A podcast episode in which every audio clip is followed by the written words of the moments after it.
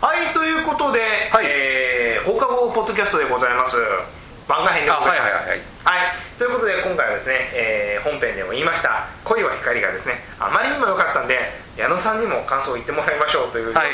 えー感じの、えーポッドキャストでございます、はい、はいはい。矢野さん、えー恋光見られましたよね、はい。どうでしたか？いやめちゃくちゃ面白かったですね。僕今年見た中でも結構ベスト級に良かったですね、うん。これあれ？めちゃめちゃ面白いんだけどね。あと殺小林圭一監督の「殺さない彼と死なない彼女」の時見た時もうわこれ面白いと思って。もうこの「恋は光」で僕2作目なんですけど映画に関してはね、もう小林圭一監督もうお墨付きじゃないけど小林監督作品って面白いってイコール言っちゃっていいような感じがしましたね。監督のファンになったってことですよそうそうそうそう。だから例えばあのねえーいろんな監督、うん。ねまあ、好きな監督がいらっしゃいますけど小林圭一監督もう安心して見に行ける。この人の名前だけで見見てもいいんじゃないかなっていうぐらい。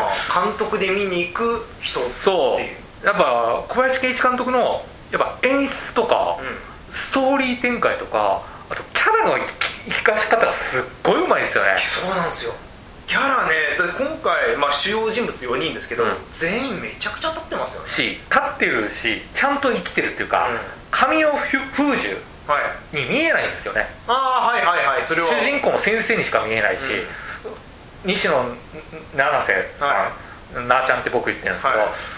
北城にしか見えないんですよ。あ東雲さんにしか見えないんですよ、はいはい宿切さんにしか見えないんですよ。あ分かる分かる。それ分かる。めちゃくちゃ分かる。それすごかったですよね。確かに。だから前回のうん。その、し死なないああ殺さない彼の方も確実にやっぱ桜井日奈子さんが本当にああいう子なんじゃないかってそいうそうそうだから桜井日奈子を見てる間宮祥太朗を見てるじゃないですよね。そのキャラクターを見てる感じがあったからなんか今回の「恋の光も」それがあったからこそ没入感がすごかったんですよ。ああそれをめちゃくちゃ思いましたね。あの世界にちゃんと行ったっていうかあなあちゃんいいなとかじゃなくていや北城さんを応援したいとかなっちゃってやっぱそのキャラの生かし方すごいと思うしこんな複雑な答えのない答えがないじゃないですかこのそうですね。うん。それが一番の肝なんですけどね。それを答えがないっていう素晴らしい脚本をものすごく複雑なんだけどちゃんと混乱することなく面白い展開として持っていく。このストーリー展開と脚本と演出能力。やっぱ小林監督すげえなと思っちゃって。で今回原作があるじゃないですか、はいはい原作終わってるんですよね。あしあと結構変わってるらしいですね。そう原作ね、はい。ケツが違うんですよね。原作も、あの実はこれ東雲さん東雲さんと結ばれるんですよね先生は、はいはなんですけど今回違うわけですよ。い違うわけです。あけどこれ今回ネタバレします。はい。あ もうまあもういいか。いいですいいです。はい。ネタバレします。はい、なんですけど、はい。今回北城と結びつくんですよね、うん。でそう結びつける時ってもちろん理由がないとできないわけじゃないですか、うん。その理由付けがめちゃくちゃうまいなと思ったんですよ、ああまあそれもあったしまあ小林圭一監督僕ねこの映画ねもうい一開始1秒からあ勝ったなと思って。うん、おはあ。のワンカット最高じゃないですか。いやもうあのあのあ頭からね。そう。ビシャー映画始まって、はい。宿宿切さんが、はい。多分略奪した。でしょうね。後で一発目で分かるんですね、うん。何があったんだと思ってもう最初スローモーションで、はい。あジュースぶっかけられるんですよ、もうこのシーンであのシーンがすごく面白くなかったですか？もう面白かったです。もうこのワンカットであこれ最高の映画だと思って。これは絶対いい映画だと思ってあのワンカットでねやられたんですよ最後。ああでその後水かけジュースかけられた後宿木さんが「ああ涼しいわ」みたいな「この子かっけえ」みたいな。これ1回目じゃねえなって一発目のそうそうそう。こいつ何回もやられてんなこれ。こんなことをって。もう涼しい。あ暑かったからちょうどよかったわ。かっこいいみたいな。そのカットがすごく面白かったなっていう。それがまず小林監督のそのキャラの立たせ方、はいはいはい。演出脚本こんな複雑な話をちゃんと持っていってしかも説教臭くないっていうか。ああ矢野さん結構そこを重視しますよね。説教臭くないっていうとやっぱうざいじゃないですか説教臭あんな感じですよ いや。でそこの説教臭くなくストーリー展開することってものすごく難しい。実はそうですよね、うん。それをちゃんとなんなんていうの？ラフな感じで自然ですけどみたいな。裏側を見せてませんけどみたいな人がすごく好きなんですよ。小林監督すごいなと思ったのとあとやっぱ今回の話っていいなって思ったらこれねいろんな要素があるから全部言えないんですけど、はいはいはい、言ってたら時間めちゃめちゃかかるし、うんうん、だからダラダラなるからあんまりもう言いたいけど言わないんですけどいいなと思ったのは、はい、その文学っていうものを通して東雲さんとかは世界を見てるんですよ。ほうはいはい。あの人は文学があるからこそ恋を知りたい。ああそうですね。っていうとこがすごい。で東雲さんは一人で行動してる、うん、でも文学があるからこの人楽しいと思うんですよ、うん、文学を通すから東雲さん目線だとあれ？天気が一人なんだけど楽しい。世界が輝いてるっていうとこが僕すごくいいなと思ってて。その文学の文化とかカルチャーとかあるじゃないですか、はい、音楽でもいいし映画でもいいしお笑いでもいいしそれを通すことそれその生活には必要ないじゃないですか。これがなくても飯は食っていけば人間生きるけどなぜか文化がないと人間生きていけませんよっていう議論とかなるじゃないですか、はい、まあコロナ禍だったら不要不急って言われてた、はい、これがなぜ必要かというと世界が輝くっていう感じ、うん、そのための文学文化ってこういう作用がありますよっていうことを直接言わずこの映画通して描いていたような感じもするんですよね。なるほどね、うん、だから東雲さんは文学を通してから一人でもすっごい楽しかったと、うん、で恋ってどうなんだろうっていうことを文いろんな本を読んで私研究したんですよっていう、はい、そこがすごくこの人はこれが楽しいんだと思う。でこれは文化が小説が一番世界を輝かせますよとか言ってないとこもすごいいいかそれは人によって違うと思うんですよ。例えば音楽を通して世界を見てる人もいるし音楽によって人生楽しくなってる人もいると思う。お笑いによって楽しむ絵によって楽しむ。それを東雲さんがたまたま文学っていう文化っていうその小説とかいうので通してるからこそ篠宮さんが輝いてるんですよ、うん、であの人楽しそうだったじゃん一人も。え友達いないけど大丈夫なの？携帯持ってないんでしょ？あそうですね、うん、でも楽しいんです。これがっていう。そのそれも好きっていう感じじゃないですか。で決定的にその文化が東雲さんを守ったところがあって、はい、それがどこかというとあの東雲さんがあの先生のことをもう好きですってなななった時に、はいはい、宿切さんそれ分かったからあの先生にキスしたことをあはいはい。東雲さんに言うんですよ。学校生徒の行動で言いますね。私って、はい、キスしちゃったんだけどって言ったら東雲さんが嫉妬しちゃうんですよね、はい、でそれをどうするかというと東雲さんはその嫉妬っていう感情を文学的に解説するんですよ。あそうですね、それによって東雲さんの傷はゼロにはなることないけど少しは言える言えたわけですよ、だったらあの場面でものすごく嫉妬言われたよじゃんキスしましたよって言われたら普通怒るでしょ。ああそれこそねなんていうか最初のシーンじゃないけど水ぶっかけるみたいな、そうそうぶっかけるもうそのあれ教教科書とかあったり、うん、学校のシーンだったから。それをバーンと投げ投げ投げたかもしれない、うん、それが東雲さんは嫉妬っていうのをその悔しい気持ちを文学によって解説することによって少し傷が癒えて宿切さんに攻撃しなかったっていうところがものすごく文化じゃないですか。ああもうその視点面白いですね。確かにそっか。そうやらなかった理由はそう説明すね。そうそう。だから下手したら嫉妬によって殺人事件が起きる場合もあるじゃないですか、そうですね。だってあいつあれ私の好きな人を奪ってなんかみんなの前でキスしたことわざわざ言ったら殺したくなるっていう。それは静止できるのは文化の力だと思ったんですよ。なるほど。だからシーンがね僕すごく好きなんですよ、うん、文化があったから篠宮さんの傷はゼロになることはないけど好きなことによって嫉妬っていうのを自分なりに消化したことでたまにセラピーとかで嫌なことあったらそれ日記に書いてくださいって言われたありますね。それで癒されるらしいんですよ人間、うんうん、それがたまたま東雲さんは文化を通して自分の傷を癒したところにその文化の大切さがドーンって伝わったシーンだと僕は思っててやっぱ東雲さんは今までどう生きてきたかと文化を通して生きてきたっていうその好きっていう気持ちをこの「恋は光」で前編に出してたような感じです東雲さんに関してはね。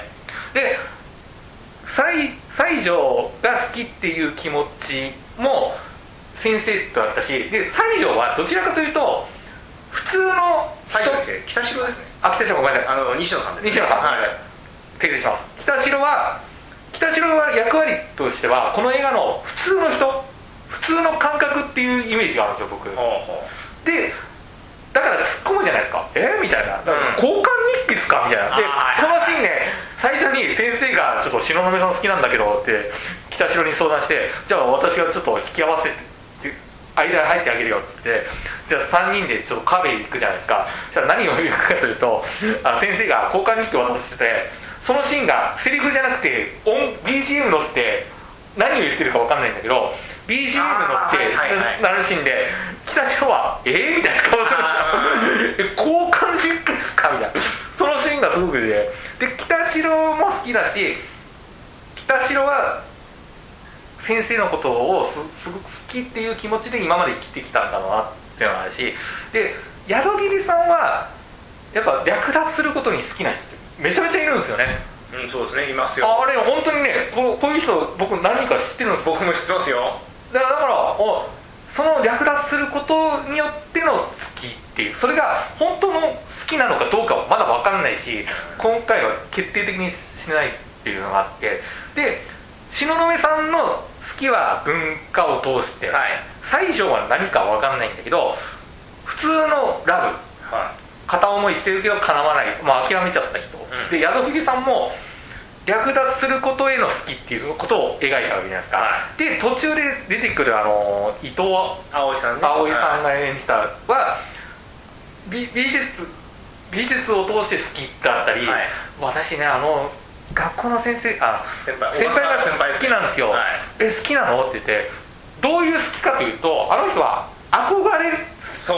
っての好きっていう。同性愛とかじゃなくてね、うん、言って本人も言ってましたもんね、うん、でそれ叶わなくていいのって言うんですけど叶わなくていいんですよ。だってそうだって片思いするだけですごく好き楽しくないですかっていうこういう好きもあるよっていうことをまた見せてくれるわけじゃないですか、だから好きっていろんな感情があるよっていうのをこの恋は光はいそれを全部見せてくれたよ。全部じゃないけど複数見てで先生が、えー、北城の光がなぜ見えなかったかってあったじゃないですか。あはいはいはい。これ答えで矢野さんはね矢野さんがあのなぜそう思うこれ解説したじゃないですか、はい、東雲さんが解説したのかな。あの北城は母性と母性愛であの先生を見てたっていうことをセリフで言うんですよ。で先生は親から捨てられたから、うん、その母性を知らないからあの北城さんのその好きっていう母性から来る好きがっていう光が見えなかったんですよって東雲さんが言うんですよ。はいはい。だだからでも好きって例えば愛異性のこと好きになるじゃないですか。それは憧れて好きっていう場合とかっこいいなで好きになる場合と、うん、なんでこの人と付き合ってんの？全然この人ダメ人間じゃんって言っても母性愛で好きっていうのがあってで北城北城はなぜ先生の好きかというとちょっと母性で好きになったっていうことを解説されるんですよ。ああそこでで先生は母性の愛光を知らないから見えないんですよっていうはっきり言うんですよこのセリフで。あだから見えなかったんだっていう結論になったわけですよ。だから好きってなぜ付き合ってるのって言ったらいろんな好きがあるよっていうことをここでまた示したわけじゃないですか、うん、男として好きですとかじゃなくてだから見えなかったっていうのが僕の結論ね。これはっきり言ってますちゃんと。で先生は親からのあの愛がなか光がなかったから見えなかったんですよってこれはっきり言って言っててああだから見えなかったのねっていう話になったのが僕の、えー、と本編で言われたこと、はい、あとちょっとねこれ見見終わってねちょっとイラッとしたことがあってこれは好きだからこそイラッとしたんですけど武田さんが東雲さん選んだじゃないですか先生。あ、えーと、北代を選んだじゃないですか。あそうですね。どっちかっていうとね、はい、でバーって書いてあるじゃないですか。あノートね。ノートをね、はい、で東雲さんはそのノートあの2人が先生と北代が付き合いましたっていうシーンがあった後に、はい、あ見てると東雲さんどうなんだろうってその成立しましたの後に東雲さんが自分の家でそのノートを見て泣くシーンが、はい、で振られたことを受け止めるっていうシーンがものすごく切ないんですよねあれ、なぜ切ないかというというまいなと思ったのがえーと、北城が東雲さん家に行こうって言って行ったらものすごく田舎なんですよね、うん、昔の昭和がてので家が一軒家に住んでるんですよね、はい、で「え一人で住んでるのここ」って言ったら「もう親もいないんで親死んじゃって」で親戚の家が近くにあるからそう。でも一軒家でこの部屋にいて寂しくないのって言ったら「いや寂しいと思ったことない」と。今までずっと一人が楽しい。でも先生に好きになってで友達もできて今はちょっと寂しいと思いますっていうセリフがあったわけで、うん、そこめちゃめちゃいいじゃないですか、うん、あこの人人と触れ合うことで一人が寂しくなったんだ。今までずっと一人だったのにでその部屋に家にいて寂しくなかった。すごく楽しかったです。でも人と触れ合って好きになることによって今は寂しいんですっていうシーンがあったんですよ中盤、うん、ここグッとしてきたんですよ。でその寂しいっていう象徴の家であの振られた手紙、ノートを見るわけですよ。めちゃめちゃ切なくないですか？めちゃめちゃ切ないと思ってああこのシーン。でも好きなんです僕。あのシーンが。切ないのが。僕もねこの作品においてすごく共感というかいいなと思ったのはその東雲さんの存在で東雲さんってだからあんな最初一番最初のノートを忘れちゃったじゃないですか、うん、行動に、うん、あれがなければ恋っていうことも知らないし、うん、知らないし、はい、嫉妬心っていうのも知らなければ、失恋っていうことなんて到底知らないような人生だったわけですよね。それがあることをきっかけにしてまあ先生とでその寂しい 家でさまた寂しくなるっていうものすごく未熟な感じがあって。けどその今までの彼女の人生では出会うことがなかった感情というか。そうなんで、うん、でもあのワンカットで白目さん終わりなんですよ、うん、でも分かるのはこの人はこの経験を文学的にまた癒すんだろうなと思って、またプラスに持っていくんだろうなってことは想像つくんですよ。そこが素晴らしい。で振られたからこそまたこれ文化の素晴らしさが出てくるんですよ僕の中で。振られたからこそこの悔しい思いをあの人東雲さんはちゃんとプラスに消化できるってことが今までの中ですごく分かるんですよ説明しなくても。そうですね、で東雲さんって文化をあ文化で文学を研究するっていうような感じでそうそう。だからもしかしたらあの東雲さんはここから小説を書くかもしれないし。かもしれないですね、うん、あとはもう一回その読んだことある小説を読んだ時に、うん、研究よりかは共感っていう方にそう。こういう心が揺らぐんじゃないのかなって。あと人間的に熱くなるっていうか。そうそうそうそうそれが分かるシーンでもあるしでもすごく切ないシーンなんですよねそうなんですよね。だってあんな悲しい象徴の家で一番好きだった人の失恋を初めての失恋をするから泣いてたじゃないですか、うん、すごく残酷なシーンなんだけど、うん、でも東雲さんは大丈夫って思うんだけどでも俺ねああいい映画見たなと思って次の日いろいろ考えてるんですよ。恋は光面白かったな先生いいな。待てよと。先生あのノートバーって書いてあるでしょ。あれより残酷だったんじゃないかなって思って。いやけど、まあ、でもあれはめちゃめちゃそれならあの部屋家にまで行ってあの2冊のノートを見せるよりもちゃんとあっさり振ることのケースがいい場合もあるんですよ絶対、まあねうん、あれが誠実せそこはもう先生に説教もんだなと俺思ってて。いやしょうがねえでもあれを誠実誠実が必ずしも相手に対して誠実に届くかというとだからそう西条が思った誠実が刃物になることもあるわけですよ、ね、だから僕はあのあれは刃物になったような感じがするんだね、うん、でも東雲さんは大丈夫なんですよ、うん、ここからプラスになる森より傷つけない方法は多分あったと思うんですよ。だからいやいやでもなんですけど最上のでも引き出し引き出しにはなかったない。だから人間的にまだまだだなと思って。だから俺俺西条でちょっと2日後ぐらい説教したくなってきて。いやあれはあっさりだからこそ西条ってあの宿切さんから突っ込まれるシーンで僕すげえわかんこういう人いるな、そういう話してないんだけどってよく言われないっていう、あれ最高のせいそういうやついるんですよ。いやそういう話じゃないんだけどなんでその顔体出すのって。そういうやつだからまだ未熟なんです。だから俺まあしょうがないですよ。二十歳そこそこでしょ？いやででもだからこそあのノートは僕は誠実なん最初なりの誠実なんだけど、はい、より残酷にしたような感じ、ね、いやそうなんですけど。これいいのはやっぱ誠実が必ず誠実じゃないっていうか先ほど武田さんが言った通りなんだけど、うん、誠実にすることがイコールナイフにもなっちゃうっていうことをなのかなって思ったし特に彼女にとっては初めてのしてるんですからね。そうそうそうであんな寂しいまた一人になるのかよ。いや、うん、付き合えると思ったのになとか思ったし。であとやっぱ矢沢桐さんがねやっぱ応援したくなるんですよね。あそうあのね本当と一歩踏み外すと嫌なやつで終わる嫌なやつで終わるけど、うん、でもなんかこの人好きだわと思った。なんか。最後のセリフが宿切さんで終わって宿り木さんで終わってるのがめちゃくちゃいいんですよね。そうそうそう。あちゃんと恋しよう。って多分しないと思うんですけどね。し、ね、でも宿切さんはなぜこの四角関係になろうかというと僕見見見立てじゃないけど本当に西条を奪いたいとかじゃなくてなんかこの人ら面白いことしてるなって憧れその東雲さんと北城とかを交換日記っすか？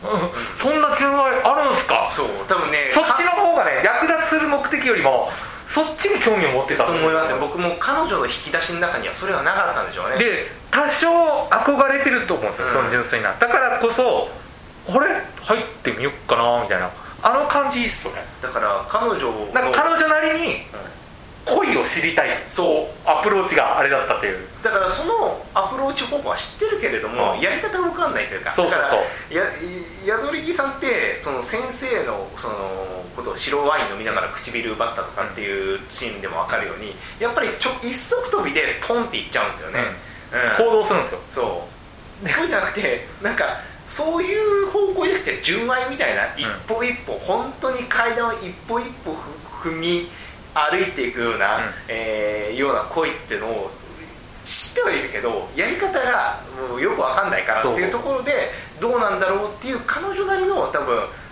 好奇心というかなんかもう憧れもあるしこんな機会ないしもう奪い奪うことが今回目的じゃなかったのがあるし、うん、なんかあと北城のこと好きなのかなとか思っちゃったし。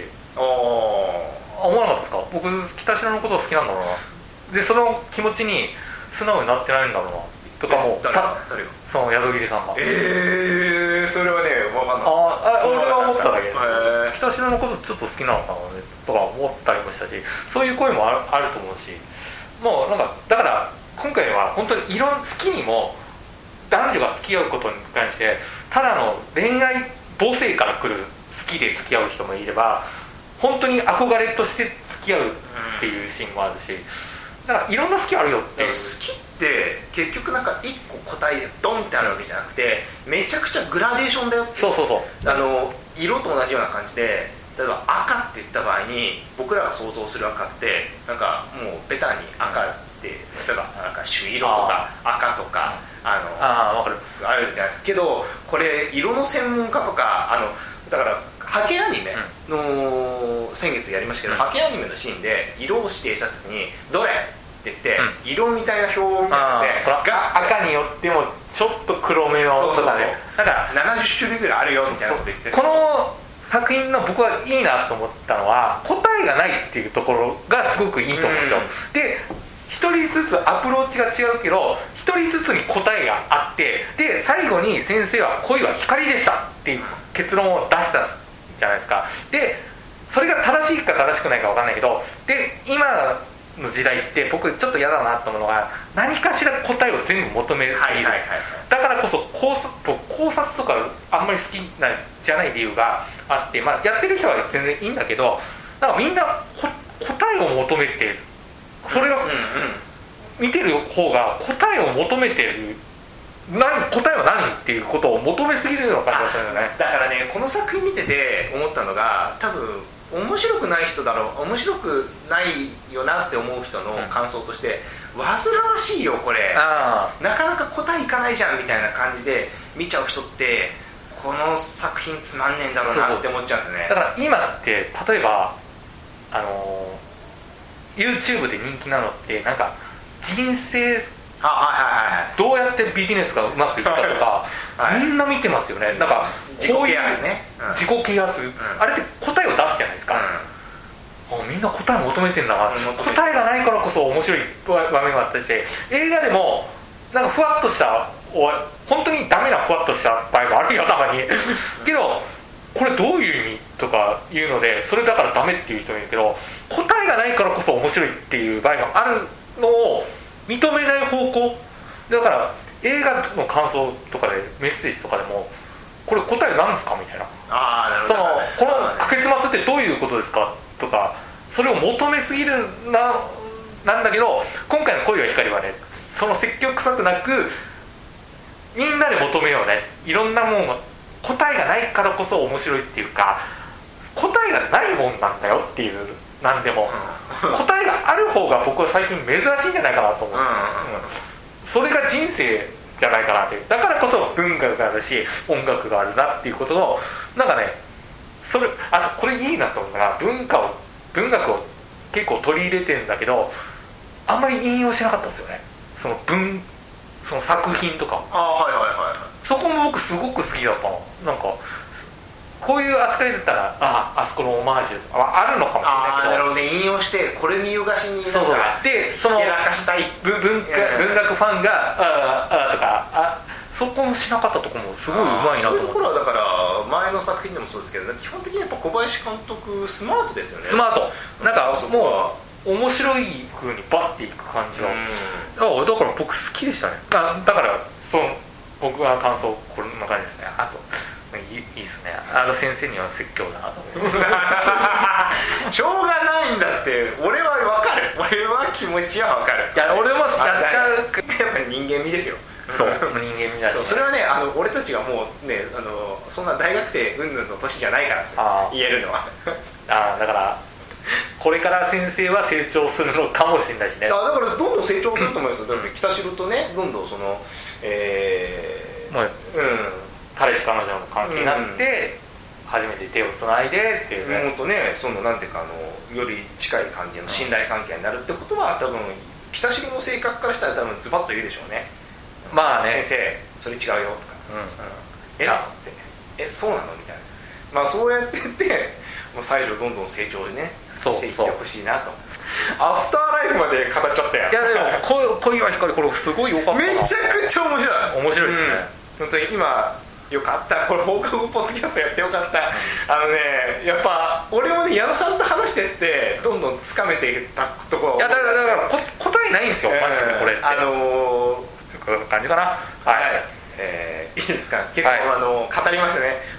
まるまる30分ぐらいかいやだから答えがないからね。これはねめちゃくちゃ見たら話したくなりますよね、はい、えーということでじゃあ番外編は放課後はこの辺ぐらいでよろしいですかね。はい、ではですね、えー次回の8月号を、えーそれでは、えーお楽しみにしていただければなと思います、はい。